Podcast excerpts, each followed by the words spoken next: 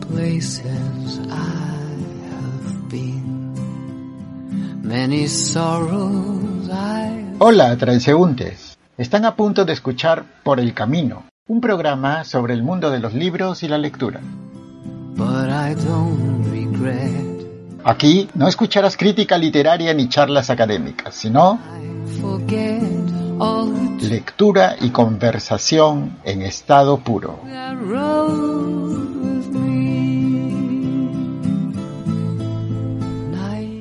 Nuevamente, transeúntes, nos encontramos frente a un libro.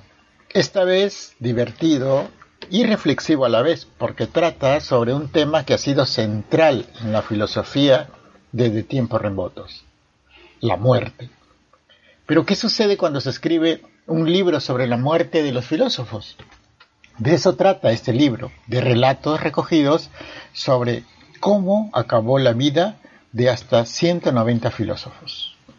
Transeúnte, hoy conversaremos sobre el libro de los filósofos muertos de Simon Critchley. Via, via, vieni via di qui. Niente più ti lega questi luoghi, neanche questi fiori azzurri.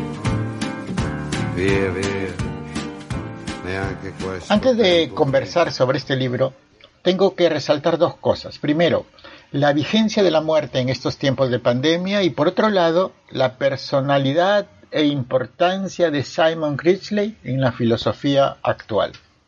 Hace apenas unos meses leía una entrevista que le hacían a Critchley en su actual residencia en Nueva York por la publicación en español de su último libro, La tragedia, los griegos y nosotros.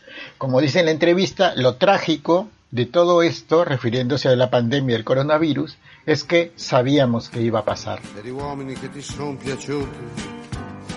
It's wonderful, it's wonderful, it's wonderful. Good luck, my baby. It's wonderful, it's wonderful, it's wonderful. I dream of you. El estilo irónico y divertido de Critchley hace que la filosofía sea un tema atractivo para muchos estudiantes y lectores. Volviendo al libro de los filósofos muertos, tengo que darle créditos a Peter Dyer, encargado del diseño de la cubierta del libro porque es una foto acertadísima. La portada de este libro es una tumba con el nombre del autor y su fecha de nacimiento sin la fecha de su muerte porque aún está vivo. La secuencia de los relatos es cronológica y empieza por la narración de la muerte de Sócrates, con un título interesante, Aprender a morir, y termina el libro con la muerte de Dominique Janicot, filósofo francés, amigo y profesor del autor del libro. El libro está escrito con un estilo divertido, irónico, y recurre mucho a la autoburla, es decir, el escritor frecuentemente se ridiculiza con elegancia. Este tipo de libros los suelo clasificar como libros de divulgación, en este caso filosófica. En mi biblioteca hay otros títulos parecidos como de este subgénero, por decirlo así, como Platón y un ornitorrinco entran en un bar, que es una suma de situaciones divertidas planteadas como problemas vitales, pero resueltos desde la mirada de un filósofo importante. Algo parecido sucede aquí en el libro de los filósofos muertos.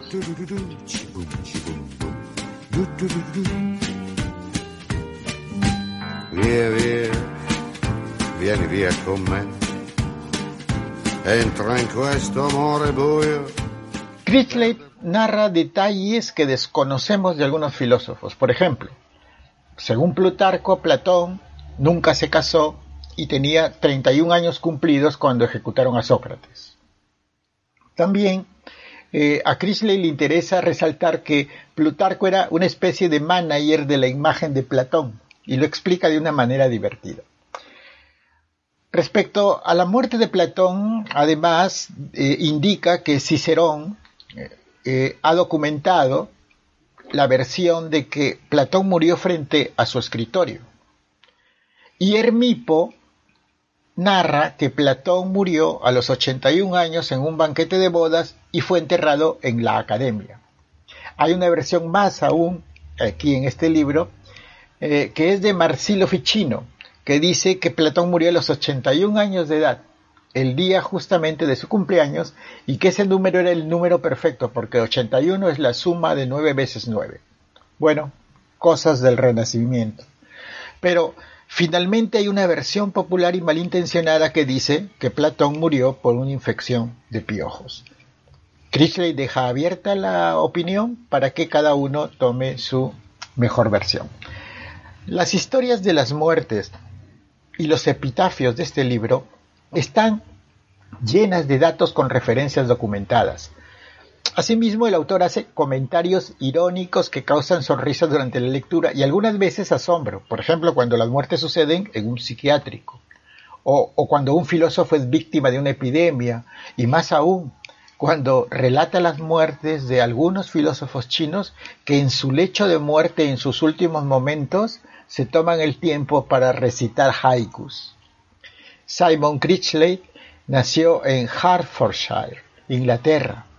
Enseñó en varias universidades europeas y finalmente se estableció en Nueva York, en donde reside actualmente.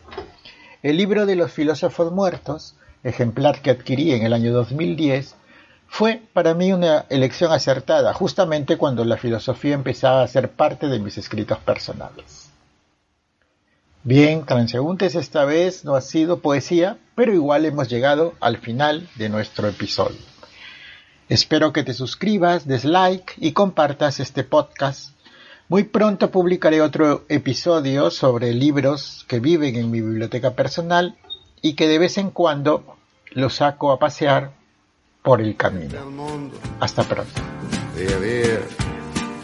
non perderti per niente al mondo lo spettacolo d'arte varia di uno innamorato di te. It's wonderful, it's wonderful, it's wonderful. Good luck, my baby, it's wonderful, it's wonderful, it's wonderful. I dream of you. Chips, chips. Do do do do do.